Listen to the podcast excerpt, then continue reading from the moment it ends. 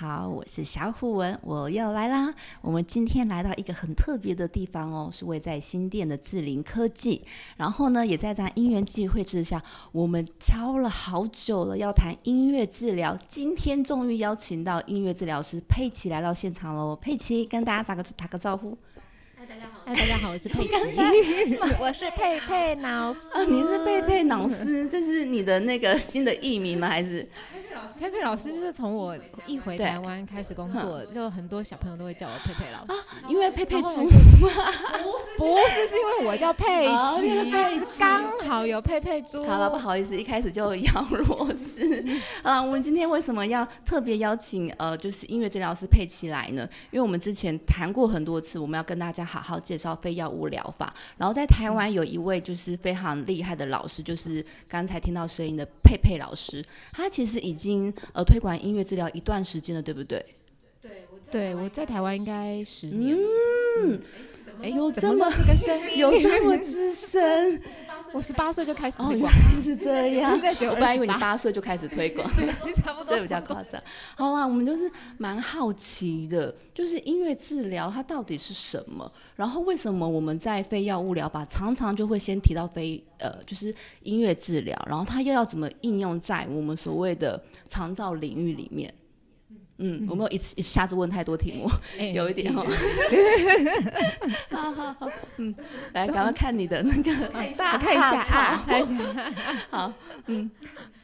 哦，我觉得我们可以先回去看，就是音乐跟我们人之间的连接。嗯，为什么会用音乐作为非药物疗法的其中一种？就是你想想看哦，你回去。呃，我们平常的生活上，是不是有很多东西跟音乐有关？譬如说，你去做捷运，那不是音效吗？是吗？是吗？对啊，不是的时候，你在那里等捷运的时候，是不是会放一段音乐？它是有旋律的。哦，好，好像有哎。啊，对。好，OK OK，想起来，不好意思，最近脑雾啊，那个长新冠后遗症。OK。对，就是呢，因为音乐它就是在我们身边垂手可得，它也是对我们来说很有安全感的东西。然后除了这个以外，就是音乐有很多不一样的元素。嗯，就我们可能对音乐会有个既定印象，但是你把这个音乐的元素拆开来，比如说节奏、节拍、旋律、和声、音程、音色，就东西这些东西你通通拆开来的时候，你就会发现，诶，它好像真的会出现在我生活里面。的生活里面都会出现这样，对，比如说你的心跳，嗯，我的心跳，心跳就跟节拍，等一下我摸不到我的心跳，哎，那你 因为天气太冷了，好，OK，这个也是节拍，对不对？对，了解了解，对。所以音乐基本上对我们来说就已经是一个嗯。很有安全感的东西。那当我们在使用音乐的时候，嗯，大家平常也喜欢，啊，它又是一个有安全感的东西，再加上它的这些元素都可以有不一样的作用，那我们就可以运用这些音乐的美材，在一个安全的状态下，然后达到我们要做的目标。但是我就是蛮好奇的，加上音乐这么的垂手可得，可是它要怎么去定义它是一个治疗的行为？嗯，就音乐治疗基本上我们做四个大的领域，就是社会互动，也就是人际关系啦，然后认知、心理、心理跟肢体，就这四个大的领域是我们在做的。然后最后我们要达到的最终目标就是提升人的生活品质。嗯嗯，不管你是在哪一个族群，都需要有好一点的生活品质。呃，应该是说它是目标很明确的嘛。对对对，所以我们在这四个大的领域里面，可能又会分一些小的东西。嗯嗯嗯譬如说认知，就什么什么是认知？对，可能听不懂什么是认知。就你可以看得到的这些什么电脑、咖啡、椅子、A B C 一二三这些东西，通通都称为认知。嗯嗯嗯嗯。所以我们要学习东西，我们要达到我们的目标。呃，在认知里面，可能。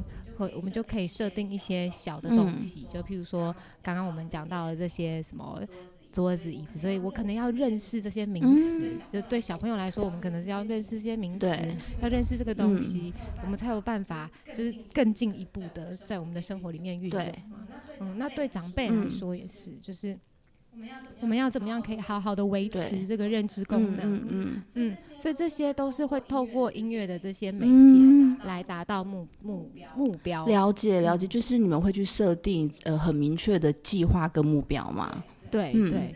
就是从个案的需求里面，当我们知道他的需求以后，去设定目标，这样。哦，所以应该也是会针对你现在要面对的呃个人或是团体他的需求，你可能呃会做一些比较多的调整吗？嗯，我们还是会评估一下，就譬如说我看到你来上我的课。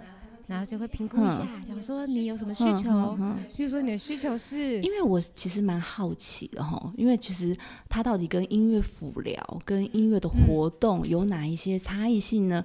然后像我们知道啊，很多的呃，在一个长照领域里面，经常都会有类似大家拿着鼓啊，大家拿着什么就开始唱唱跳跳，那他这样子也可以算是。治疗的一种，很怕得罪人，我觉得会。好好好，其实也算是这样子，是。嗯，我觉得会得罪。不好意思，请笑一点。好，了解。嗯，我因为我不是做辅疗的嘛，所以我我的回答通常都是我没有办法告诉大家音乐治疗跟辅疗的差别。嗯，但是我只能说我们音乐治疗。的所有活动都是有目的的，我们不会是只有活动。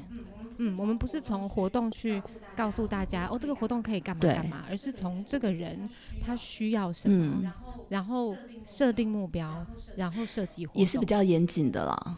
嗯对，然后这些活动都是有 reference，就是你可以在文献上面找到为什么这个活动可以拿来做到这个目标。那我想要请问我们一般人，就是像我啦，如果没有这些特殊的因缘，我是不会接触到音乐治疗的。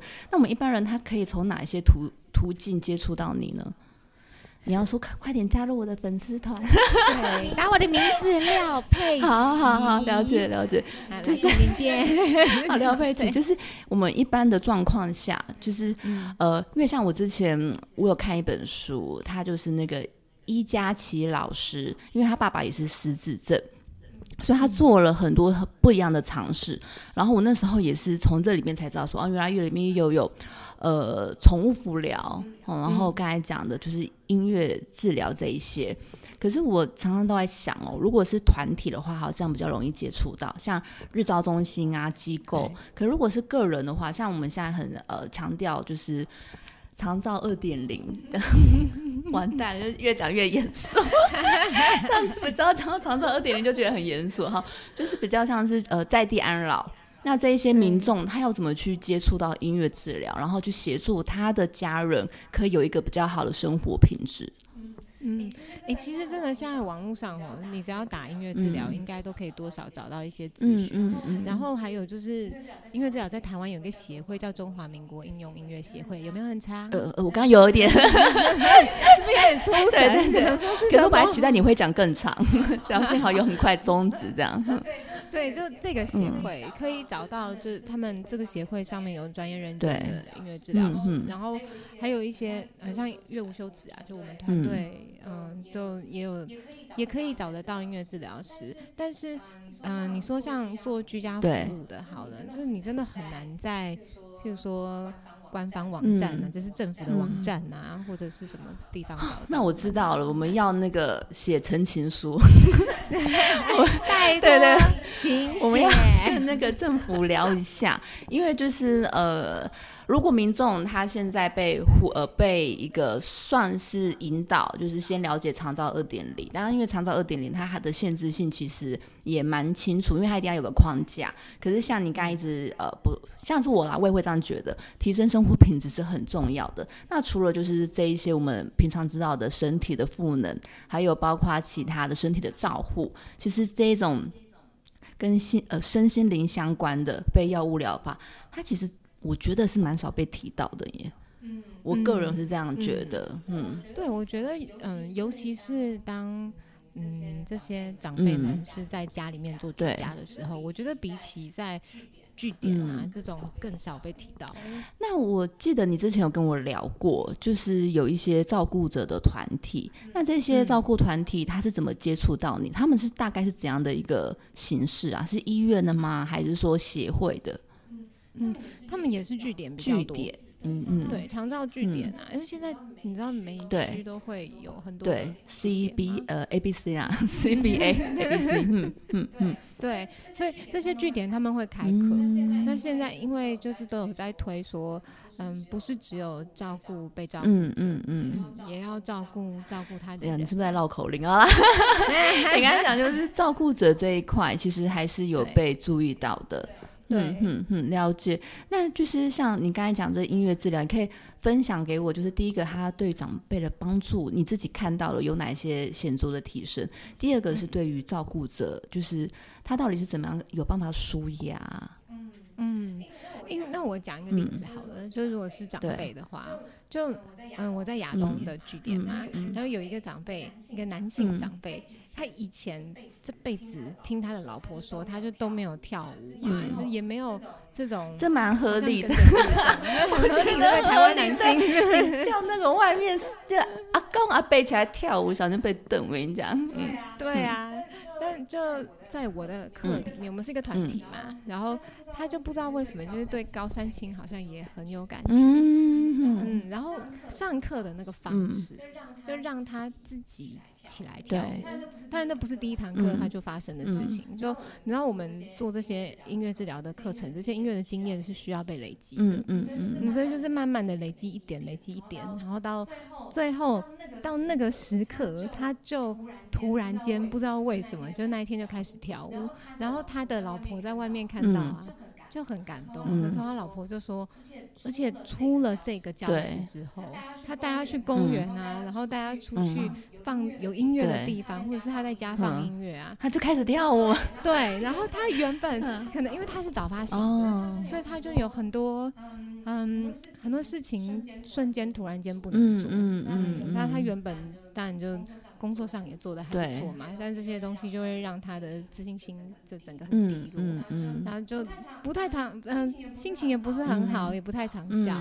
但就从那一次开始，他老婆发现，好像只要放音乐就很神奇、很怪，就是放了音乐以后，他就会跟着音乐一起律动。了解，嗯，对啊，所以我觉得音乐有的时候。很神奇，但是你说光放音乐，光给他听，就是原本以前他在家里面的时候，他老婆也曾经放过音乐，但他就没有这样子的状况出现嘛。但上了课之后，就有这样子的改变。我觉得好像有个开关被打开了耶。对，那我可不可以也上你的课？我也想打开我的开，你想干嘛？开关这样子跳舞？对啊，因为我觉得好像有某一些东西被松绑。嗯，对。嗯，就是在这个团体里面是包容力比较大的、强的，是有弹性的。嗯，然后这些东西，嗯，的确在慢慢的累积之后，我们会比较能够有那个能力去做出来一些你平常不会做的事。哎，我想到了，其实我随便讲嘛，我们一直都是在聊天，就是他。他这个有没有可能有一种体验课之类的？